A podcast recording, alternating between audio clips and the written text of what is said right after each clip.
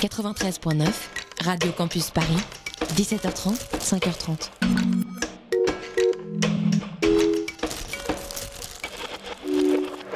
Il est 19h01, chers auditeurs, bienvenue sur les ondes de Radio Campus Paris. On est ensemble jusqu'à 20h pour une heure de matinale. La matinale de 19h. Et bah, c'est une émission qui parle de société, politique, euh, Culture alternative. Et l'actualité en règle générale. On va peut-être parler des corbeilles à linge en osier d'Auvergne. voilà, il y, aura, il y aura des invités. Sociologues, des invités chercheurs. Les invités ne diront que des choses intelligentes. Ça va peut-être s'étriper un peu de temps en temps, mais La matinale de 19h, du lundi au jeudi jusqu'à 20h sur Radio Campus Paris. Amis américains, auditeurs, auditrices français qui te passionnent pour la question américaine et qui craint naïvement que la vague d'extrême droite ne touche prochainement notre pays, n'aie aucune crainte, tu ne risques rien. Le subterfuge a été découvert. Si Donald Trump a été élu mercredi dernier président des États-Unis d'Amérique, c'est à cause de Facebook et Google. Via son portail d'actualité, Google référence plusieurs de ses sites comme étant des sources d'informations fiables en faisant remonter leur contenu en première page. Je parle bien sûr des sites de désintox, des sites qui n'hésitent pas à affirmer que le 11 septembre est une invention et que Barack Obama est un des sites qui ont notamment rallié le mouvement pro-Trump en masse et que Trump est allé jusqu'à remercier après son élection. Le problème, il n'est pas uniquement américain puisqu'il est possible en France de se retrouver à travers une simple recherche sur Google Actualité sur le site Réseau Voltaire qui affirme par exemple aujourd'hui que le Royaume-Uni forme des djihadistes en Syrie pour renforcer Al-Qaïda. Google est en train d'ailleurs de mettre au point une nouvelle façon de certifier les sources d'information de son service d'actualité. Quant à Facebook, les accusations sont un petit peu plus fourbes. Tu n'es pas sans savoir, cher auditeur, que Facebook ne te propose que du contenu qui te correspond à toi, du contenu que tu pourrais aimer. Le net auquel tu as accès te ressemble, ainsi il y a peu de chances que tu sois exposé à du contenu pro-Trump ou à des sites de désinformation si tu n'appartiens pas à cette sphère. Et bien que certains journalistes se sont plaints de ce phénomène appelé bulle de filtre, accusant Facebook de leur cacher l'accès au vrai monde et de les avoir empêchés de voir le phénomène Trump grandir, comme s'il était finalement impossible de voir les choses de ses propres yeux en sortant de son petit bureau perché tout en haut d'une tour à New York. Après tout, pourquoi se donner la peine de rencontrer les gens et de sonder le terrain quand on commente la politique alors qu'on a Facebook? Finalement, les électeurs de Trump ne sont peut-être pas les plus cons dans cette histoire. La matinale de 19h, du lundi au jeudi jusqu'à 20h sur Radio Campus Paris.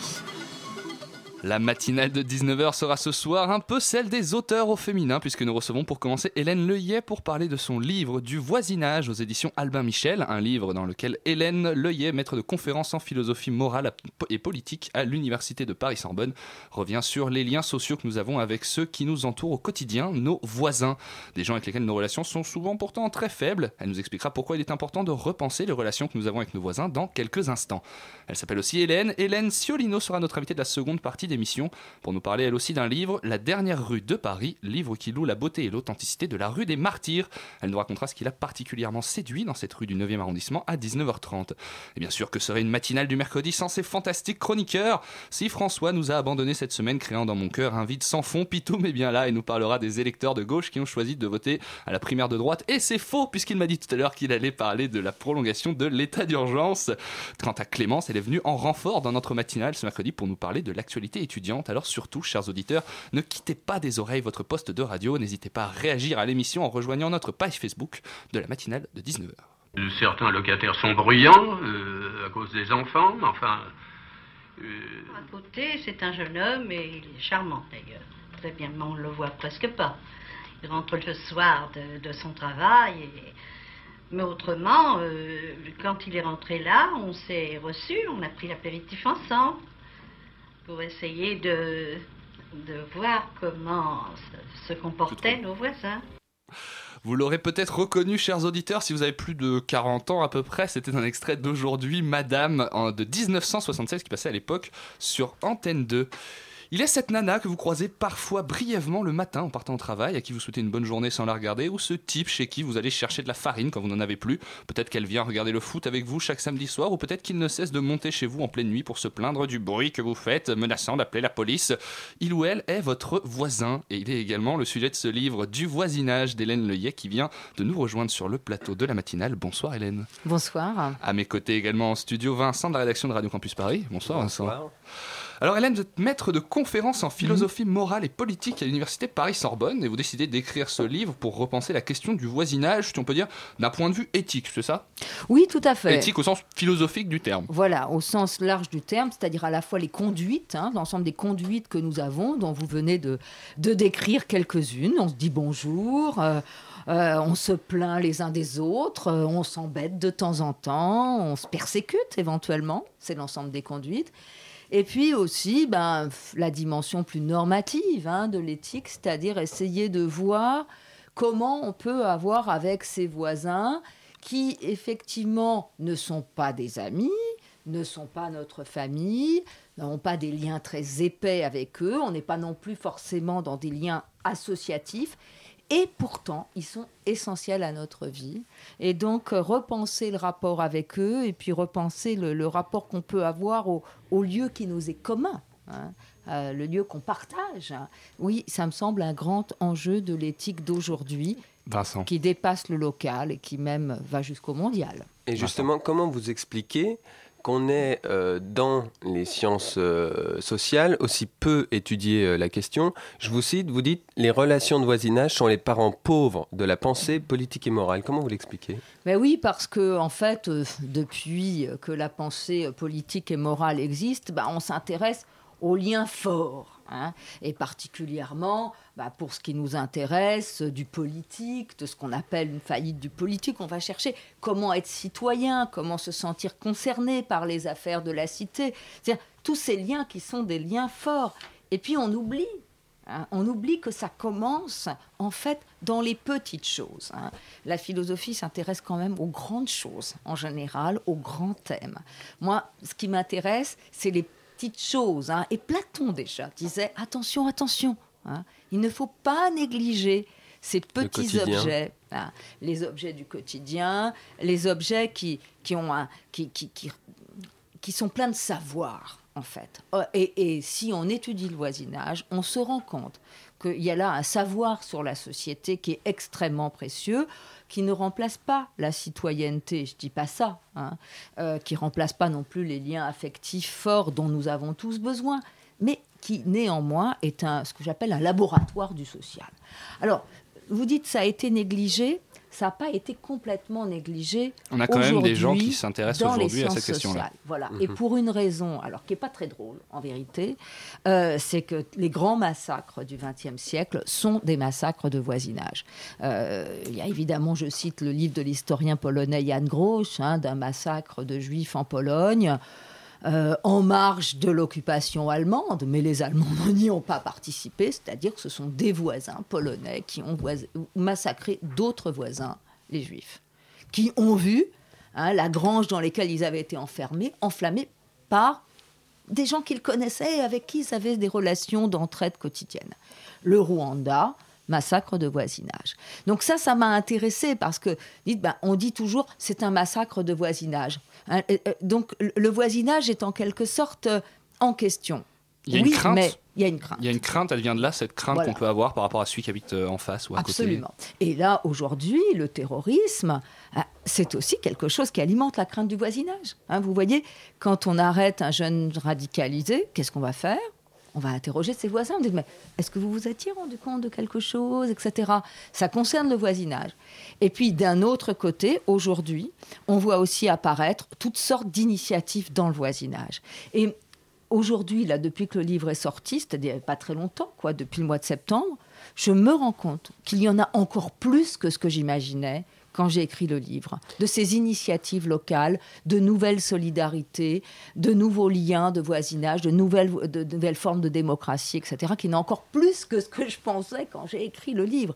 On a ces deux phénomènes. Ça, ça m'a vraiment intéressé. C'est assez paradoxal Ouais. parce que justement dans le livre, vous faites le constat que 80% des ménages français Ah ouais, ouais. euh, souhaitent vivre euh, de ça. manière plus ou moins isolée, Ouais. dans des pavillons. Mm. euh, Mm. Et je me demandais qu'est-ce que ça montre de l'époque justement?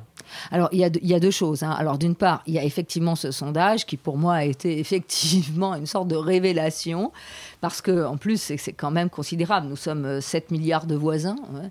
et euh, c'est au moment où il n'y a plus d'îles désertes, hein, vraiment, on ne peut plus rêver d'aller s'isoler quelque part, que là, eh ben, on ne veut plus de voisins.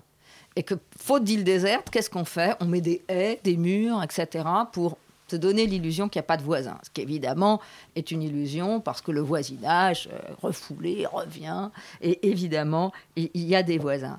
Et en même temps, euh, quand on s'interroge à ce que disent les gens sur le voisinage, il y a évidemment énormément de plaintes, il y a évidemment une grande crainte du voisinage, évidemment un désir de s'isoler. Et puis en fait, les témoignages nous disent mais c'est formidable. Je suis arrivée dans ce lotissement de banlieue pour être seule. Ça avait l'air un peu triste, etc. Et en fait, eh ben, j'ai découvert des voisins formidables, qu'on se fait des apéros, qu'on se rend des services, etc. Donc, euh, vous voyez, il y a toujours les doubles discours. Et bon, alors ça, c'est plutôt du côté rassurant, c'est-à-dire que ceux qui vont euh, dans des lotissements, puisqu'il n'y a, plus de, a plus de campagne, hein. bon, euh, la campagne, il y a des sortes de villes qui n'en sont pas, d'ailleurs. Euh, puisqu'il n'y a pas de, lieu de, communauté dans ces villes. Il n'y a, pas de, a, pas de, a pas de bistrot, il n'y a, a pas de restaurant. Ça, c'est pour le centre des grandes villes. Hein, dans, ces, dans ces campagnes qui n'en sont pas. Vous pensez qu'à la, campagne, on n'a pas euh, ce petit côté, euh, comme on pourrait l'imaginer d'ailleurs, le petit bistrot du coin Alors, dans les campagnes traditionnelles, là je parle des lotissements, vous voyez, mhm. parce que ce rêve des 80% de Français qui veulent une maison individuelle, c'est pour se retrouver dans un lotissement. Est-ce que ces lotissements, c'est pas une occasion pour les gens de se projeter un peu dans cet idéal de campagne traditionnelle Voilà, alors ils se projettent, et puis en fait, comme il n'y a pas de bistrot, il n'y a pas de restaurant, il faut prendre sa voiture pour sortir en ville eh bien, il se, il, se crée quelque chose, parfois, pas toujours, hein, pas toujours, mais c'est ça qui est intéressant, c'est que c'est pas toujours le cas. Ben, il se crée des réseaux de voisinage, il se crée des apéros, il se crée des liens là où il n'y a pas de lieux qui sont faits pour ça. Pour essayer de retrouver peut-être les communautés traditionnelles. Mais il ne faut pas se leurrer. Les communautés traditionnelles, elles sont perdues. Hein, et les campagnes ne, ne, sont pas, euh, ne doivent pas être l'objet d'une nostalgie. Votre livre est sectionné en différents chapitres. Mm. Vous distinguez le voisin du dessus mm. de celui d'en bas. Mm. Est-ce que vous pouvez nous en dire plus, par exemple, sur le, voisin du, dessus, du dessous? C'est un peu le mystérieux, le voisin. Alors, euh, voilà. Alors, déjà, bon, pourquoi est-ce que j'ai suivi ce plan? C'est parce que, pour moi, l'éthique, c'est une affaire de place c'est pas seulement une affaire de commandement. Hein. Bien entendu, on peut se donner des, préceptes de, vie, mais euh, c'est d'abord une question de place. Et le voisinage, c'est passionnant pour ça. C'est que la, façon dont on a rapport à ses voisins n'est pas tout à fait la même, la même selon la place qu'on adopte. Alors bien entendu, c'est en partie métaphorique, mais euh, quand même, c'est pas rien de se penser dans un face-à-face avec quelqu'un ou de considérer que les voisins d'en dessous, les voisins du dessus, les voisins d'à côté. Alors les voisins d'en dessous, puisque votre question porte plus particulièrement là-dessus, pour moi, ce sont tous ceux qui euh, sont dans un rapport de domination subalterne. Les voisins d'en dessous, ce sont pour nous tous ceux que nous avons tendance à ne pas voir. Et quelle que soit la générosité qui nous anime, il faut quand même prendre garde à ça, qu'il y a toujours ceux que nous considérons comme étant en dessous, de nous. Et quand on vit dans les villes, alors ça se voit peut-être moins dans les lotissements, hein, on va dans un lotissement en général pour échapper aux voisins du dessus, c'est de ça que les gens se plaignent, mais également à ceux d'en dessous. Mais par rapport à, cette relation qu'on a avec le voisin du dessus, euh, pour le voisin du dessus, on est le voisin du dessous. Il y a, aussi, il y a aussi ça. Absolument. Et ça, ce sont toutes les conditions de voisinage. J'ai joué aussi avec ces places-là, parce qu'elles sont évidemment euh, complètement amovibles. Hein. je veux dire, on est en face, à côté, au-dessus, en dessous. Et c'est ça qui est intéressant. Et le voisin du dessous, d'ailleurs, s'il est l'objet d'une crainte, c'est pas la même que celle du voisin du dessus. Celui du voisin du dessus, on a peur qu'il nous persécute. Celui du voisin du dessous, on a peur de devenir comme lui, nous aussi, de tomber dans la rue. Aujourd'hui, il n'y a pas de sondage, là, je ne sais pas citer de sondage, mais la peur de ceux qui dorment dans les grandes villes, on les, voit sous les porches, des SDF, des clochards, la peur, c'est de devenir comme. Hein. Aujourd'hui, dans nos sociétés du manque de travail, c'est ça la peur qui anime. La peur de tomber, soit aussi, dans la rue. Et on continuera cette discussion avec vous après une petite pause musicale.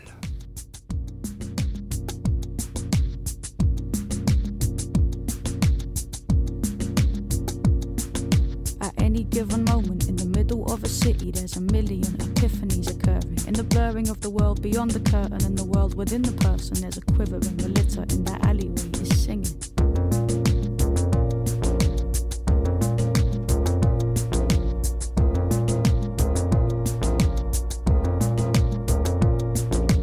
People meet by chance, fall in love, drift apart again. Underage drinkers walk the park and watch the dark descend. The workers watch the clocks, fiddle with their Parker pens. While the grandmothers haggle with the market men. Here, where the kids play and laugh until they fall apart. It's kiss chasing, dancing to this mistakes in darkened rooms. Too fast, too soon, too slow, too long. Move around all day, but we can't move on. Is anybody else awake? Will it ever be day again? Is anybody else awake? Will it ever be day again? Overflowing plant pots, fence posts, decorated door numbers, motorbike beneath the top, beaten up punto. Goalposts painted on that green garage door. There's a rainbow on that wheelie bin, there's stickers in that window. Smart flats, rough flats, can't get enough cat flats, you know. 17 cat flats, rich flats, broke flats, new flats, old flats, luxury bespoke flats. And this has got to be a joke flats. Pensioners, toddlers, immigrants and Englishmen, families of six kids, single businesswoman. Look, everybody's Scrape a living a fox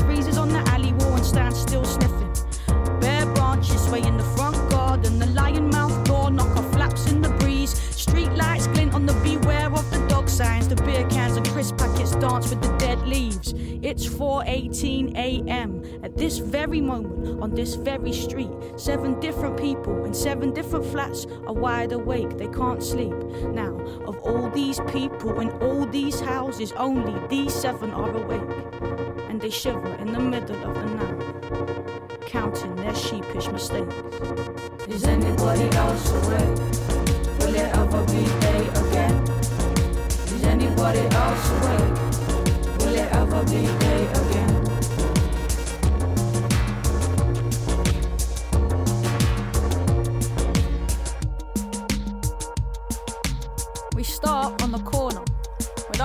Against the wall, next to the old phone box where the tramp leaves his bedding. The road runs ahead of you, houses and flats either side. Walk down it. Go past the yard with the caravans there behind the hedges. On vient de s'écouter Lion Mouse d'Or Knocker de Kate Tempest sur Radio Campus Paris. La matinale de 19h, le magazine de Radio Campus Paris.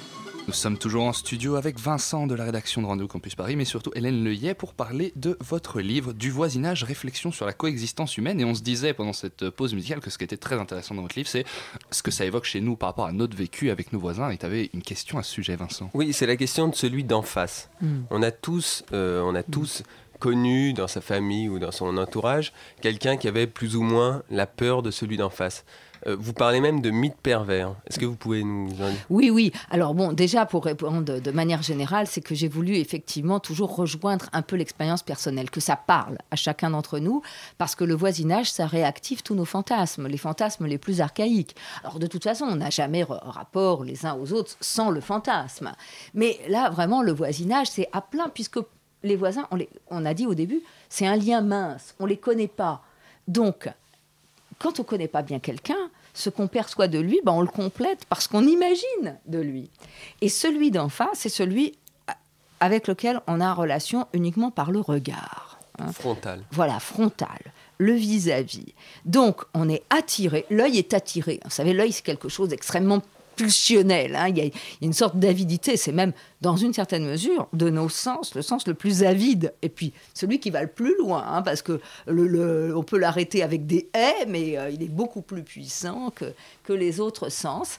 Et donc, avec l'œil, on peut, on peut ajouter des jumelles, on peut ajouter des longues vues, enfin, etc. On rentre dans des relations hein. plus Donc, étranges avec son voisinage. et, et voilà, et ça, évidemment, c'est dans le fantasme. Le fantasme de l'intrusion, parce qu'après tout, il n'y a qu'une petite fenêtre qui nous sépare, une petite porte, fantasme de l'intrusion, fantasme du regard qu'il nous porte, fantasme de séduction aussi bien entendu, hein. alors qui peut être effectivement un fantasme pervers parce que on n'est jamais très loin du thriller. hein.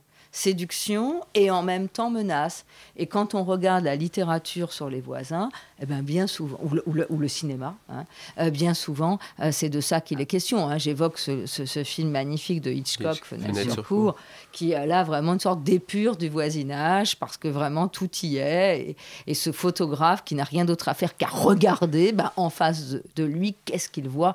Un crime, hein, et un crime pris aussi dans des relations érotiques, de séduction, etc. Donc tous les fantasmes, tous les fantasmes y sont quand on passe par le, par le regard. Tandis qu'avec le voisin du dessus, c'est beaucoup plus par l'ouïe hein, qu'on a, qu'on a à faire. Le voisin du dessous, c'est l'invisible. Et puis à côté, bah, à côté, en fait, il y a beaucoup de choses qui sont rendues possibles par le fait qu'on se regarde pas frontalement. Alors là, on peut se parler un petit peu. Et donc ça, oui, je pense que ça, ça évoque à chacun d'entre nous des situations. Moi aussi, d'ailleurs, et comme tout le monde, j'ai eu des, des aussi des, des bons voisins, des mauvais voisins, des querelles de voisinage. Du coup, ça m'a fait réfléchir aussi à tout ça. J'aimerais vous poser une question un petit peu, un petit peu plus politique, ce qu'on en parlait tout à Mhm. l'heure. Quand il se passe toujours quelque chose de dramatique, on, en- on va voir les voisins, on leur demande Ouais. ce qui se passe. Et Oui. aujourd'hui, on a eu une époque où, pendant un temps en tout cas, on a encouragé les gens à signaler euh, leurs voisins qui avaient des comportements un petit peu euh. Ouais. inhabituels. Est-ce que tout ça, ça joue sur la relation qu'on a aujourd'hui avec au-delà du voisin, avec autrui, cette relation un petit peu de méfiance euh, préalable qu'on a avec euh, son, son voisin avant de le rencontrer Oui, tout à fait, ça, ça joue beaucoup. hein. Là, alors dans les, euh, dans, les, dans les événements historiques qu'on évoquait, évidemment, on pourrait parler pour l'histoire de France, l'histoire de la collaboration. Hein, le grand film de, de, de Ophuls euh, montre bien comme ça, dans ces, dans ces pe- petits villages du centre de la France, eh ben oui, eh ben, celui qui m'a dénoncé, qui fait que j'ai passé quelques années en ben voilà, il habite la maison d'en face. Hein. Euh, les voisins, oui, les voisins, ils se dénoncent. hein. Il n'y aurait pas de dénonciation possible, d'ailleurs, Sans les euh, voisins. sans, sans les voisins. Euh, avoir des voisins, c'est une chance, mais parfois, c'est aussi, là, oui, vraiment, la pire des menaces. hein. C'est une circonstance aggravante, puisqu'ils nous connaissent. hein. Ils nous connaissent, ils savent qui on est, et quand on est résistant, c'était ça dans le cas de- du, du film d'Ophuls, bah, oui, évidemment, les voisins, au fond, ils finissent un jour par s'en rendre compte et ils peuvent dénoncer. Donc oui, c'est structurel, en quelque sorte, hein, au voisinage. Bien entendu, c'est pas une raison pour ne pas penser ce lien. Il n'est pas nécessaire que les voisins deviennent des amis, d'ailleurs. Moi, je je, je- j'ai rien contre la fête des voisins, je trouve ça formidable. Enfin, j'ai plutôt des bonnes expériences, euh, puisqu'on parlait d'expériences personnelles. Mais enfin, c'est pas obligatoire. hein. Mais la question, ce qui est très intéressant dans le film d'Ophuls, hein, c'est que finalement les gens continuent euh, à forcément à se côtoyer. C'est-à-dire qu'on est obligé de se côtoyer. On va pas déménager. C'est-à-dire que bah, voilà, 50 ans après, bah, on est toujours là. C'est les enfants, les descendants. Et puis, euh, c'est pour ça d'ailleurs que, vous savez, en question politique très importante, la question des archives, de l'ouverture des archives, des délais d'ouverture Mhm. des archives, bah, ça a notamment des enjeux fondamentaux dans le voisinage. Il y a des, il y a des villages de France aujourd'hui où encore on ne sait pas qui a dénoncé telle famille juive, etc. Moi, j'ai des exemples comme ça, on ne sait pas. Probablement, il y en a-t-il qui savent dans le voisinage. Mais, euh, et puis probablement, on le saura un jour, parce que tout se sait. Mais pour l'instant, on ne sait pas. Vincent. Et donc, euh, il y a un délai comme ça, parce que les gens, pas forcément eux, au moins leurs enfants, sont toujours là. Donc, on se côtoie encore. Tout à l'heure, vous avez évoqué la, la, la question internationale. Est-ce qu'on peut euh, adapter votre schéma, celui que vous, Mm. vous appliquez au voisinage, à l'international? Bah écoutez, Vous dans une certaine murs. mesure, euh, les problèmes de l'Union européenne sont aussi des problèmes, problèmes de, de voisinage. voisinage. Euh, L'autre jour, il y avait une interview très intéressante d'Alexis Tsipras dans Le Monde euh, où il se plaignait des mauvais voisins, je veux dire, qui ferment leurs frontières, des murs, pas seulement à l'extérieur de l'Union européenne, mais à l'intérieur de l'Union européenne. Et donc, à- au moment où, après la chute du fameux mur, hein, du mur de Berlin qui coupait le monde en deux, quand même, hein, euh, vous êtes qui est trop jeune hein, pour avoir connu ce monde bipolaire que moi j'ai connu, eh bien, on en pensait que ça y est, c'était fini, les murs étaient finis. C'est à ce moment-là qu'ils ont poussé. hein. C'est à ce moment Vous parliez de Donald Trump tout à l'heure, une des grandes promesses de campagne de, de- de construire Donald un Trump, très, très grand mur. Voilà, il y a déjà un mur entre la, à la frontière mexicaine, mais ça ne suffit pas. Alors non seulement la frontière des États-Unis et du Mexique ne suffisait pas, il a fallu un mur, mais le mur qui existe ne suffit pas. Promesse de campagne, construire un mur avec le Mexique. Donc on a vraiment des questions de voisinage. Et les questions de frontières sont des questions de voisinage. Le voisinage, il est partout, c'est une échelle. Parce que le voisinage, c'est le rapport entre un lieu et une ligne. Hein, le, lieu où on habite, et puis la ligne qui nous sépare de l'habitation de l'autre. Donc il y a des États voisins, et puis on sait très bien que dans les États voisins, les zones frontières, les zones frontalières sont toujours des zones tout à fait intéressantes, des zones de contact où se posent des questions de voisinage. Dans les États des Sud des États-Unis, avec les Mexicains, il y a des questions de voisinage qui se posent. Dans le nord du Mexique, également euh, le rapport entre les familles euh, qui émigrent, euh, des familles mexicaines dont une partie émigre aux États-Unis, tout ça, ça crée des nouvelles questions de voisinage. Donc la question du voisinage, oui, elle est heuristique, non pas pour faire retour au local seulement, même si le, local est très important, mais pour penser le local aussi à l'échelle du mondial. Et. Dans, euh, dans, dans votre livre, vous le dites et vous l'avez dit euh, à l'instant, la question du voisinage, elle se pose forcément parce qu'on est forcément voisins. Les voisins, c'est des gens qu'on qu'on a forcément à côté de nous. En quoi c'est différent de, des gens qu'on va également avoir forcément à côté de nous, qui peuvent être des collègues de travail, qui peuvent être des membres de la, de la famille, qui peuvent être, euh, je ne sais pas, même des, des, des collègues, des camarades de classe quand on est, quand on est plus jeune? Est-ce qu'il y y a une différence avec, euh, avec le voisin? Tout à fait. Il y a une différence, d'abord parce que euh, avec, les, avec les collègues de travail ou la famille qu'on ne choisit pas non plus, hein, pas plus que ses voisins et ses collègues, on a un objet commun quand même. Un, un objet commun qui, qui, qui, qui, fait, qui centralise la parole. hein. Donc on n'est pas obligé de se connaître, on n'est pas obligé de raconter sa vie à ses collègues de travail parce que de toute façon, on, on- on a quelque chose On a un de objectif quoi parler. à on faire. a un objet. Voilà, on a un objet commun. Tandis qu'avec les voisins, ce qu'on a en commun, c'est un lieu. hein. Et à la fois, on se connaît beaucoup et on se connaît pas. Donc le, le voisinage, il a ceci de spécifique, c'est que les voisins savent de nous des choses que notre, nos collègues ou euh, nos, euh, notre famille parfois, Ne nos amis pas. parfois ne savent pas. Et alors, ils ne savent pas non plus des tas d'autres choses, notamment les, euh, les linéaments, les, les- les raisons euh, de ce que nous sommes. Mais enfin, nous pouvons cacher une scène de ménage à notre famille, à nos collègues, mais pas à nos voisins. Ça, ils entendent. Et donc euh, là, euh, il y a quelque chose de tout à fait spécifique dans le partage du lieu euh, qui fait que ce lien est aussi très précieux. On, se demande à la fin du livre, euh, est-ce que finalement le bon voisinage peut résoudre les maux de la société? Euh, Est-il une solution ou J'irai pas, je n'irai pas jusque-là, hein, considérer qu'on va retrouver du lien et que tout va aller. Même si, quand euh, je suis, euh, euh, je me rends compte qu'il existe des initiatives comme celle-ci, elles sont pas mauvaises. hein, et il faut pas être cynique. Moi, je suis pas nihiliste, je suis pas décliniste. Et quand je vois des gens qui organisent des liens de voisinage, bah, je trouve ça quand Soit. même plutôt agréable. Moi-même, quand je suis prise dans des réseaux de voisinage, je trouve ça plutôt agréable. Il faut pas que ça devienne en même temps contraignant. C'est en s'agit, ça ne remplace pas le politique. Oui, il y a une contrainte politique. On est quand même obligé un minimum de se sentir concerné par l'élection de Donald Trump, par la future élection présidentielle en France. Euh, Le, le politique, c'est quand même notre, euh, notre, notre vie aussi. Mais on a le droit d'être tranquille aussi Et, et, euh, voilà, et on a le droit de ne pas être ami avec ses voisins. Mais en revanche, on ne doit pas mépriser le lien qu'on a avec eux, même si c'est un lien mince. Même si la tête du voisin ne me revient pas, eh ben, quand même, je ne suis pas seule. Il faut savoir que le fait de se sentir chez soi, ça dépend aussi de nos voisins. On vit pas seul. On n'est jamais seul. Notre, notre corps, notre corps, il est ouvert aux autres. hein. Nous, nous parlons, nous avons des yeux, des oreilles, etc. Notre maison, elle est, notre maison est ouverte aussi. Elle a des portes, elle a des fenêtres, contrairement à ceux qui justement veulent s'isoler. Et donc, voilà, ce lien hein, avec ceux qui sont là, il est, il est mince. Il n'est pas forcément un lien d'amitié, ça va pas résoudre les problèmes du monde, mais c'est quand même déjà la première altérité qui fait qu'on peut se sentir chez soi. Il n'y a pas de chez soi sans l'autre. Et c'est ça que le voisinage nous apprend. Eh bien, merci beaucoup à vous, Hélène Leuillet. Malheureusement, notre temps est écoulé d'être venu discuter avec nous des rapports humains qu'on entretient avec ses voisins. On rappelle que votre livre Du voisinage, réflexion sur la coexistence humaine, est sorti le 1er septembre, aux éditions Albin Michel et qu'il est disponible, bien sûr, dans toutes les bonnes librairies de Paris. Quant à nous, chers auditeurs, on se retrouve dans quelques petits instants après une pause musicale avec Clémence.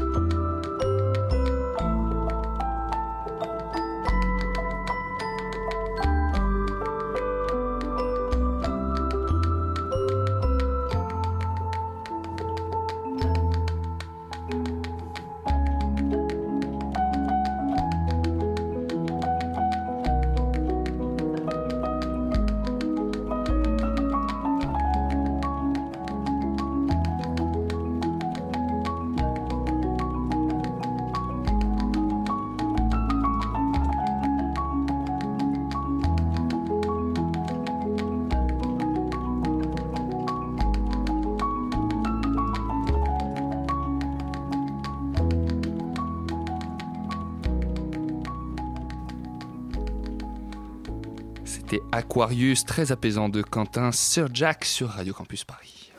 La matinale de 19h, le magazine de Radio Campus Paris. Et je vois que quelqu'un nous a rejoint dans le studio, quelqu'un qui d'habitude n'est pas là le mercredi mais qui est venu en renfort. Salut Clémence. Salut Erwan, et oui, comme il n'y a pas eu de matinale lundi, je suis venue m'incruster pour vous parler quand même de l'actu étudiante de la semaine. Mais on est très content que tu viennes t'incruster, alors bienvenue De quoi est-ce que tu vas nous parler ce soir? Alors d'abord des portes ouvertes du campus Condorcet, vous connaissez? Non, pas du tout. Non, et ben c'est le moment de le découvrir en avant-première, attention, le vendredi 18 novembre à partir de 10h. Il s'agit de la Cité des Humanités et des Sciences Sociales, campus dédié principalement à l'enseignement et à la recherche, en sciences humaines et sociales donc. C'est tout neuf et je pense que ça vaut le détour. Donc je vous conseille vivement d'aller jeter un coup d'œil. Une exposition avec une maquette 3D du campus ainsi qu'une visite virtuelle et des animations artistiques vous y attendent. Ah, mais on veut y aller, mais où est-ce qu'il est ce campus? Eh bien, il est à la limite Aubervilliers-la Plaine Saint-Denis et c'est très facile d'accès puisque c'est sur la 12 à l'arrêt Front Populaire. Si c'est très facile d'accès, franchement, n'hésitez pas. Merci. Est-ce qu'on a autre chose? Ouais, sinon, il y a le traditionnel salon de l'étudiant qui se tient au Parc Expo Porte de Versailles tout le week-end et qui regroupe cette fois le Salon européen de l'éducation et le Salon Aventure des métiers. Pour toutes les questions d'orientation et de vie pratique, je pense que c'est l'endroit où aller, le place to be, comme on dit. C'est the place to be. Et enfin, lundi, à l'Université Paris Diderot, il y aura un concert-débat dans le cadre du festival Africolor. Ça s'appelle Y'en a marre, c'est avec le collectif Cœur Guy, des ethnologues et des chercheurs, et ça parle de rap citoyen avec un focus sur le Sénégal. Une soirée survoltée où la musique éveille les esprits. C'est super, mais où est-ce que ça se passe exactement? Ça se passe au campus Diderot dans le 13e arrondissement, à 18h dans l'amphi Buffon. Et comme d'habitude, vous pouvez retrouver toutes ces infos sur notre site radiocampusparis.org dans la rubrique Actu étudiante. Et moi, je vous dis à lundi. Eh bien, merci beaucoup Clémence d'avoir fait pour nous le tour d'horizon de ce qu'il y a à faire cette semaine. La matinale de 19h, le magazine de Radio Campus Paris. Du lundi au jeudi jusqu'à 20h. Nombreux sont les écrivains américains qui se sont pris de passion pour Paris et elle aussi a eu envie de rendre hommage à une ville qui a su la conquérir. Pas tout Paris, hein, rassurez-vous, mais une rue en particulier, la rue des Martyrs, Hélène Ciolono. Ciolono. Est-ce que je prononce mal? Mm, Sciolino. Sciolino? C'est Oh un là nom là. italien. C'est un nom je italien. suis un issu de l'immigration classique aux, aux États-Unis. Vous êtes ex-chef du bureau parisien du New York Times et vous, avez choisi de dédier votre livre euh, La dernière rue de Paris à cette rue en particulier. Bonsoir. Bonsoir. Merci pour l'invitation. Mais de rien. soir. À côté de moi également en studio, Léa de la rédaction de Radio Campus Paris. Bonsoir Léa. Bonsoir. Alors Hélène, c'est pas votre premier livre hein, que vous consacrez aux Français, puisque vous avez aussi, écrit euh, La séduction, comment les Français jouent le jeu de la vie en 2012. Vous avez une Oui. passion euh, pour, pour nous Oui, mais j'ai aussi écrit, écrit des livres sur l'Iran et l'Irak. Mais oui, euh, vous avez raison que j'ai une passion pour Paris. Et, euh, et euh, franchement, euh, j'ai euh, une passion pour la, la rue des Martyrs aussi et mon quartier.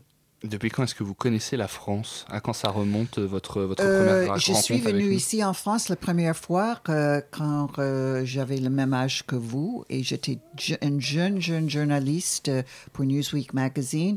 Mais dans cette époque, Ayatollah Khomeini est arrivé ici en France et tout à coup, j'étais dans le même avion que lui quand il a fait sa révolution en Iran.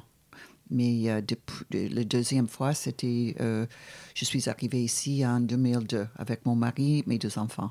Très bien, Léa. Alors, il y a 6200 rues dans Paris, si je ne me trompe pas. Oui, exactement. Pourquoi vous avez choisi la rue des Martyrs? Hmm, les gens me demandent toujours. On est, on est, on est curieux. Pourquoi avez-vous écrit un livre entier sur une seule rue? Est-ce que c'est là que vous habitez? J'habite rue Notre-Dame-de-Lorette, c'est juste à côté. Donc du coup, vous prenez souvent la rue des Martyrs. Ah oui, c'est ma, ma rue. C'est ma rue. Euh, euh, je, je, je, je dis que la, la rue des Mar- Martyrs n'est pas une rue, c'est pour moi la seule rue de Paris. Parce que euh, je ne peux pas être triste euh, lorsque je, je suis rue des Martyrs. Euh, il y a les espressos à boire, les baguettes chaudes à, à sentir tout, tout, tout le temps, les, des coins à découvrir et beaucoup plus important, les gens à rencontrer. Oui. Les gens sont sympas, euh, rue des Martyrs. Oui.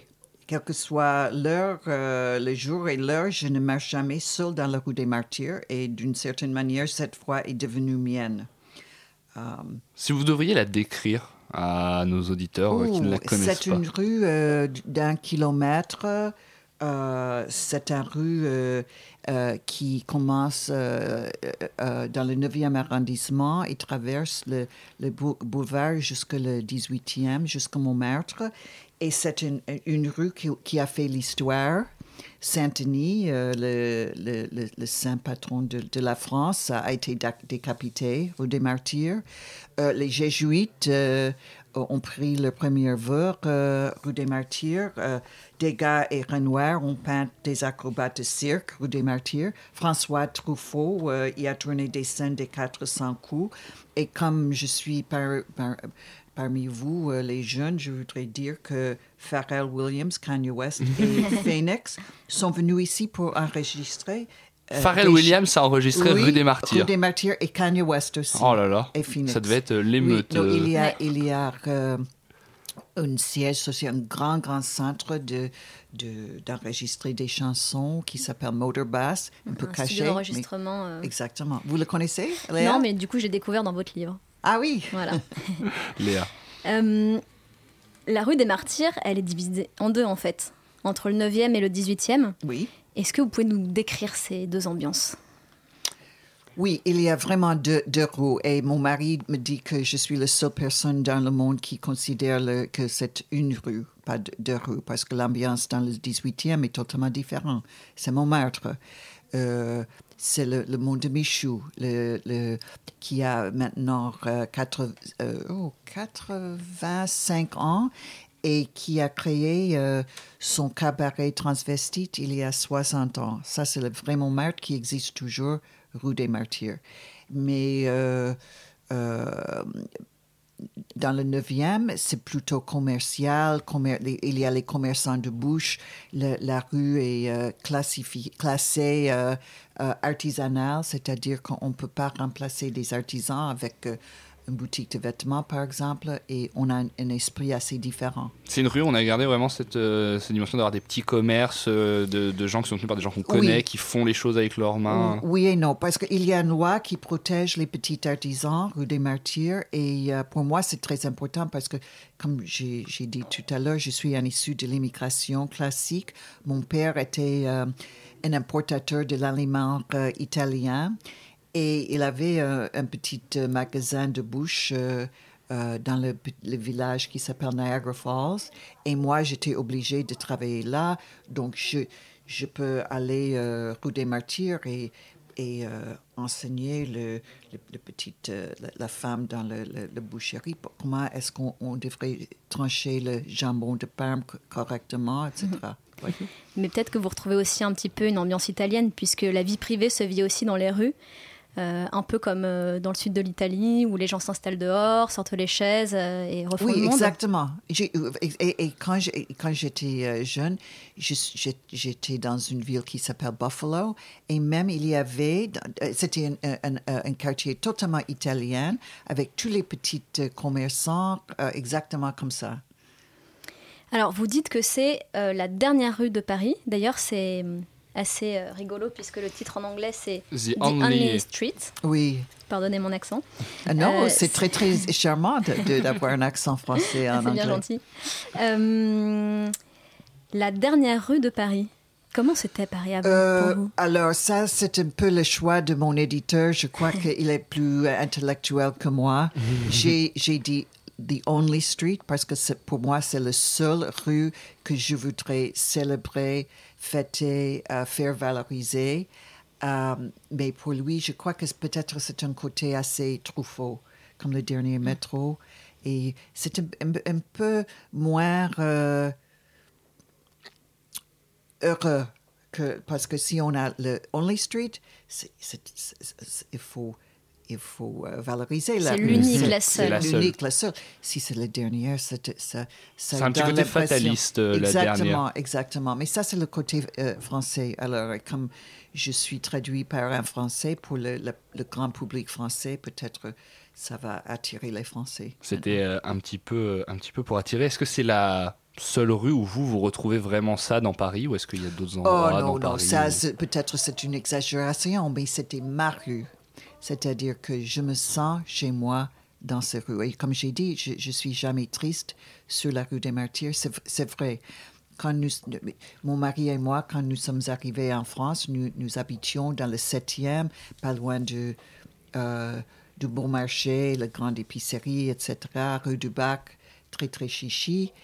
Après huit ans, nous sommes allés dans le, euh, euh, le, le quartier dans le 9e. C'est totalement différent, c'est un esprit différent.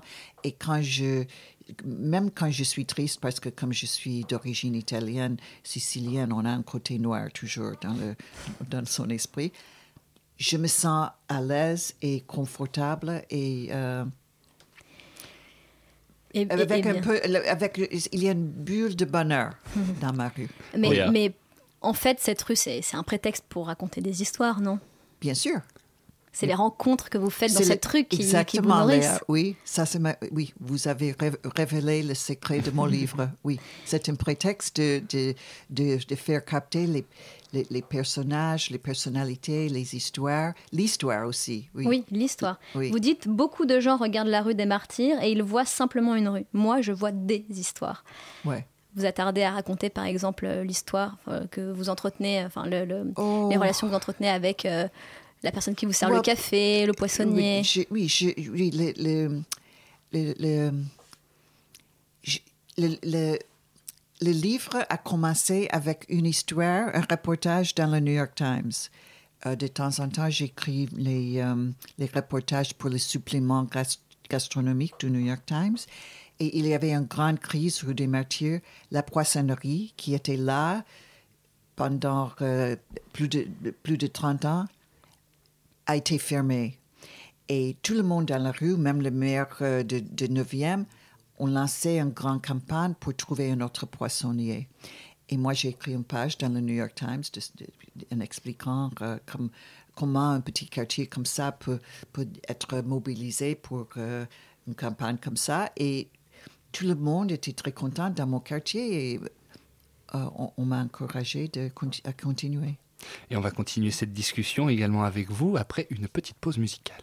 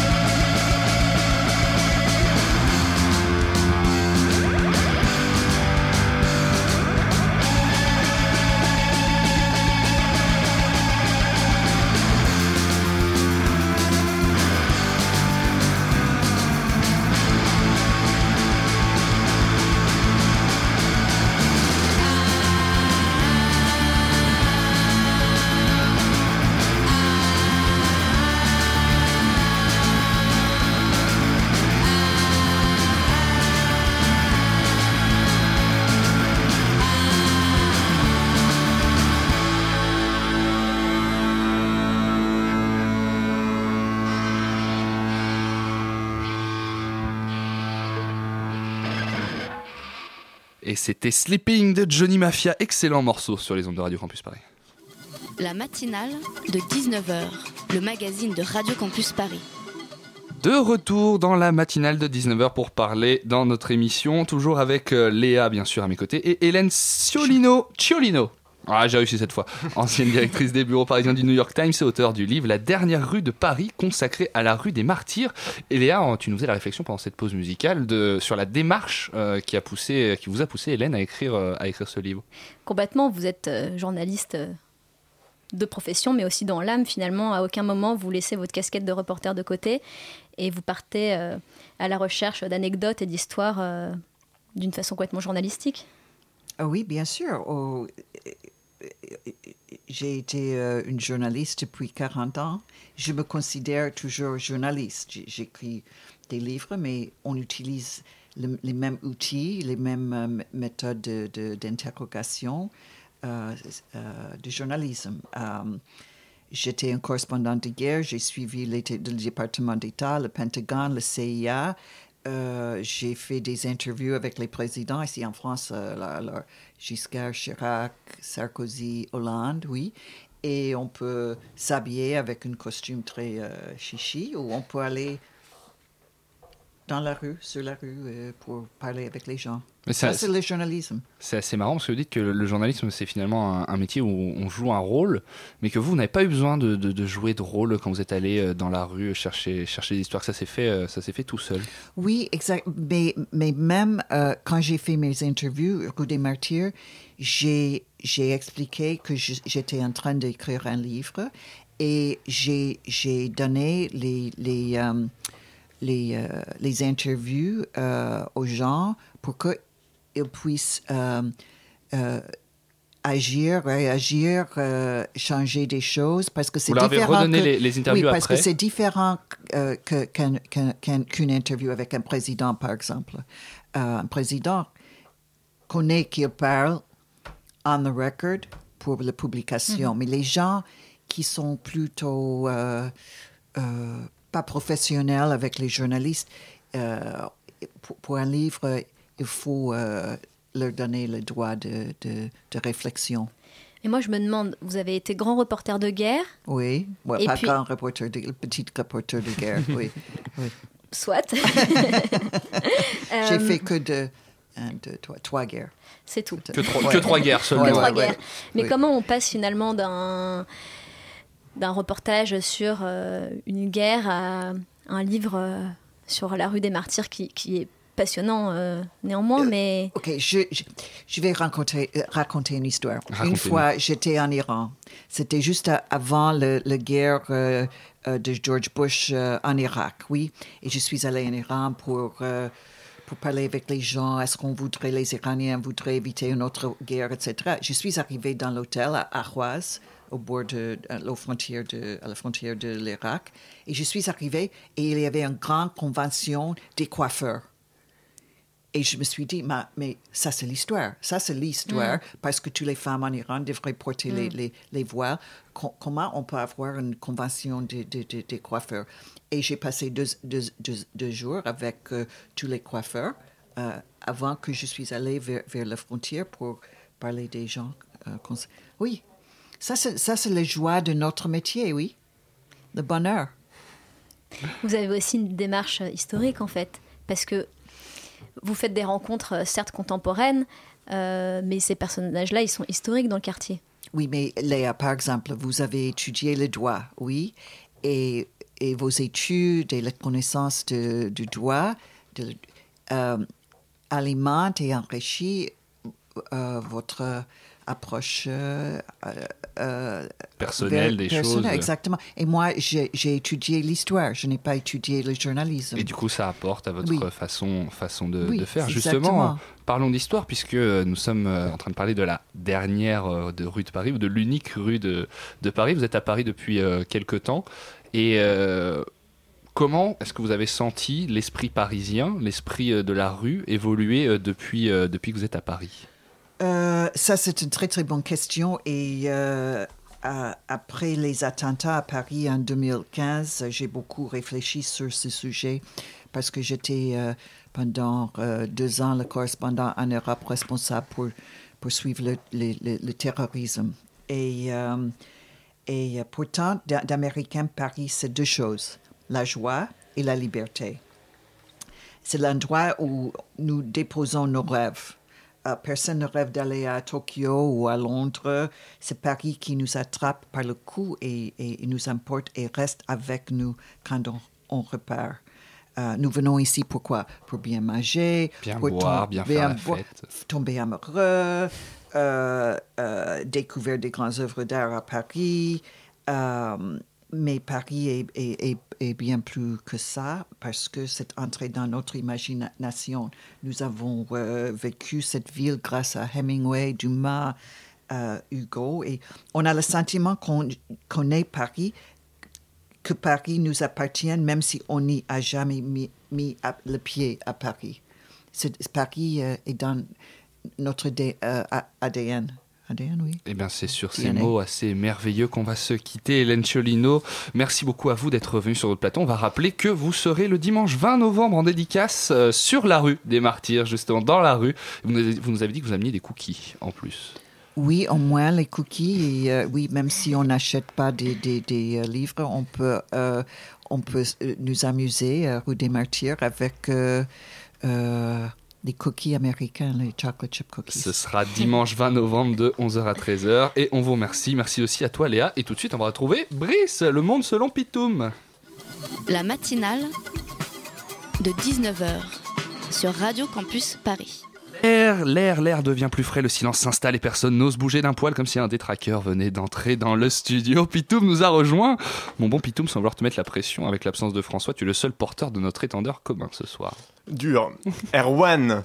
Hermès de la matinale, hein, le, le messager des dieux grecs, hein, pas le Kleenex pour bourgeoise du 16e. Ça n'a pas pu t'échapper, après nous avoir fait attendre pendant des mois, annoncer qu'il allait annoncer que probablement il ferait une annonce, après avoir simulé l'hésitation avec le talent d'une Marion Cotillard qui simule la mort, Macron se présente officiellement à la présidentielle. Wouhou non, enfin, un candidat anti-système, à la fois de gauche et de droite, mais aussi d'Henri IV, de Rothschild et de Lénard. Macron dit qu'il veut emmener les progressistes avec lui. hein. Visiblement, donc, les progressistes, c'est ces gens qui se disent de gauche, mais qui ont encore du progrès à faire.